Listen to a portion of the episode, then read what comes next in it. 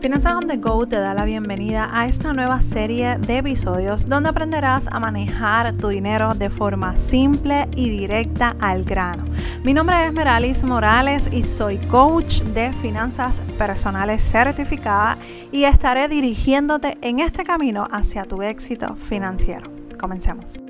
Bienvenidos al episodio número 15. Muchas gracias por estar aquí. Gracias por conectarte una vez más. Y sí, me tomé unos días, una, varias, varios días de descanso luego de la cumbre digital de finanzas personales, que fue un éxito. Déjame decirte eh, que si no pudiste estar con nosotros, de verdad que este año vas a tener eh, la repetición, la estamos vendiendo al mismo precio, pero en este caso no vamos a incluir los bonos. Los bonos solamente son para aquellos que compraron en la preventa, pero, pero honestamente eh, el contenido que se compartió ese día vale la pena los 37 dólares. Es fácil. Ese, ese, esa cumbre se pudiera vender en más de 60 dólares por el contenido nada más que los compañeros estuvieron compartiendo con nosotros. Pero nada, si te interesa, está allí para ti. Te voy a dejar el enlace en las notas del programa para que veas eh, la información que incluye. Eh, y también me tomé una, unas pequeñas, eh, unos pequeños días de descanso, eh, porque lamentablemente tuvimos una pérdida familiar en la familia de mi esposo, pero sigue siendo mi familia, que fue algo pues que no esperábamos, bastante doloroso, como verdad, como todas las pérdidas inesperadas. Sin embargo, siempre hay momentos de reflexión. Este tipo de, muerte eh, nos invita a, reflexionar si estamos haciendo las cosas que queremos, que soñamos. Y, y ese tiempo, este tiempo que estuve en silencio, apagada de las redes sociales, del podcast, de todas las cosas que hago, de verdad que fue un tiempo en el que estuve analizando muchas cosas eh, y viendo qué cosas podemos ajustar y cambiar. Y con esto te digo que eh, van a venir unos cambios. Eh, si me sigues a través de Meralis Morales en Instagram, he compartido hace, una, hace varias semanas, estoy tomando una unas mentorías que ya esta semana se acaban, pero unas mentorías que me han ayudado como que a reestructurar y cambiar muchas cosas que quiero cambiar eh, y no sabía cómo hacerlos, eh, cómo hacerlo, perdón. Y estas mentorías me ayudaron como que a reenfocar las metas, los objetivos que quiero cumplir. Y todas esas cosas obviamente eh, te van a beneficiar a ti.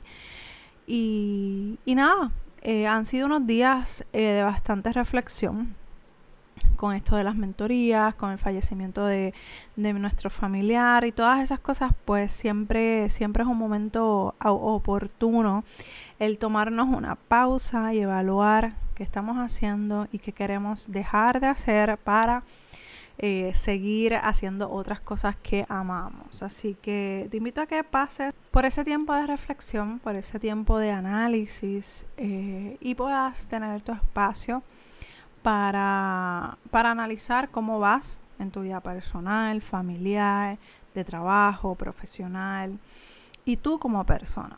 Eh, es, bueno, es, es, excelente tener este tipo de, de espacios para poder conocernos más, ver qué cosas han cambiado en nuestra vida de día a día, ajustar lo que tengamos que ajustar y movernos al próximo nivel.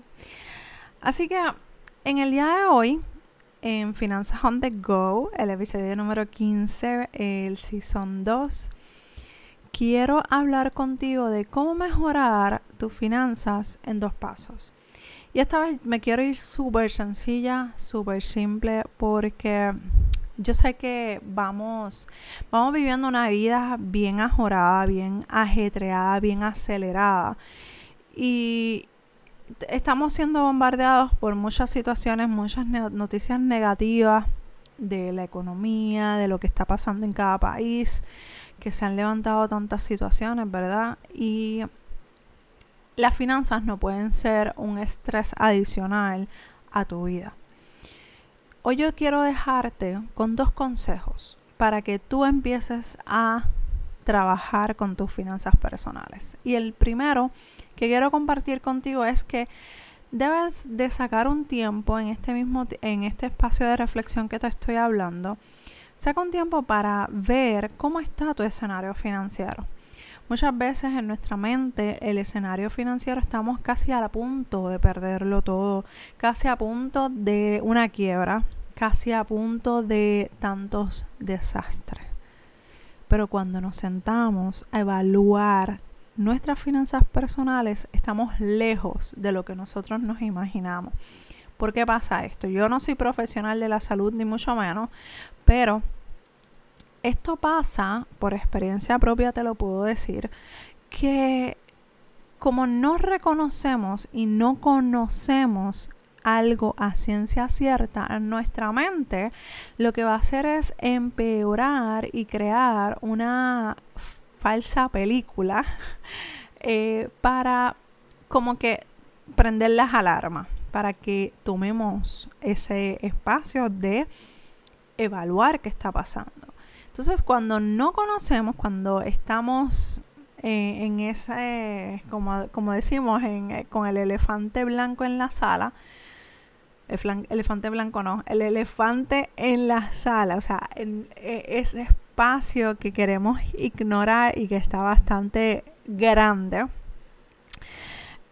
La realidad es que ahí nosotros tenemos que evaluarnos a ver qué está pasando, qué está pasando en mis finanzas, qué es lo que debo de cambiar, qué debo eliminar, qué debo corregir, qué debo repetir porque muchas veces estamos pensando en todas las deudas que tenemos, en todos los, compromisos que tenemos, en la falta de ingreso. Pero mira, muchas veces tú tienes la solución frente a ti y no te quieres dar cuenta. O estás muy ajorada o ajorado viviendo en el que tengo que trabajar, que si los nenes, que si el esposo, que si la casa, que si esto, que si lo otro y no te detienes por un momento a evaluar tu situación financiera, siguen pasando los días, siguen pasando los meses y cuando vienes a ver eso que podías haber resuelto en un momento dado, se convierte en tu peor pesadilla. Y para evitar el tener que llegar a, ese, a esa pesadilla, nosotros tenemos que hacer un plan. Y ese es el, plan, el, número dos, el consejo número dos que te quiero dejar con este podcast. Haz un plan, organiza, saca tiempo para saber cuántas deudas tienes, cuántos ahorros tienes, cuánto es lo que ingresa a tu cuenta de banco actualmente porque todas estas cosas, cuando tú las tienes, como yo digo, en un centro de comando, en un lugar, en una carpeta, en una libreta, tú te vas a dar cuenta que ahí está la respuesta. Que si no sabes cómo hacer algo, cuando te empiezas a organizar, tú vas a ver, wow, pues tengo estas deudas, pues voy a empezar a saldar de menor a mayor, utilizando el método de la bola de nieve eh, y empiezo a arrancar a hacer algo. Oye, y no es que ahora, mañana saliste de todas tus deudas. O es que mañana tengo que tener 10 mil dólares ahorrados. No es eso. Esas no son finanzas saludables. Si lo puedes hacer, perfecto. Pero cada vez que yo me siento con una persona a las, en las consultorías privadas o en, en las grupales, Muchas veces me dicen, mira, que se me hace tan difícil ahorrar. Pero ¿por qué? Porque no tienes un plan.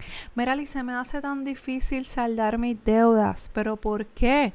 Porque no tienes un plan. Y crees que llevando tus finanzas en tu mente vas a poder lograr crear ese plan. Y no funciona de esa manera.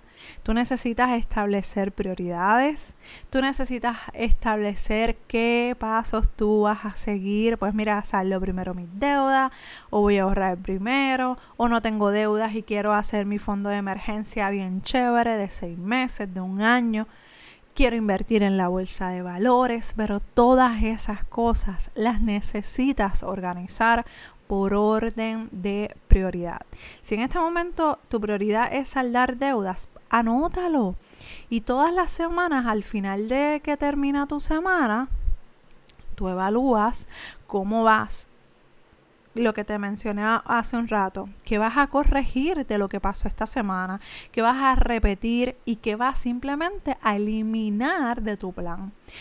Si no haces esto, lamentablemente seguirán pasando los meses, los años y te vas a encontrar exactamente en el mismo lugar. Si tienes alguna duda o pregunta referente a este tema o algún, algún otro tema de finanzas personales, me puedes escribir a dudas y recuerda verificar los enlaces que te voy a estar dejando en las notas del programa, que va a estar lo de la cumbre y las eh, mentorías que ahora en finales de mayo se va a estar abriendo un grupo nuevo por si te interesa participar. Muchas gracias por un día más, gracias por darle play, por tu paciencia y nos escuchamos en el próximo episodio de Finanzas on the Go. Bye.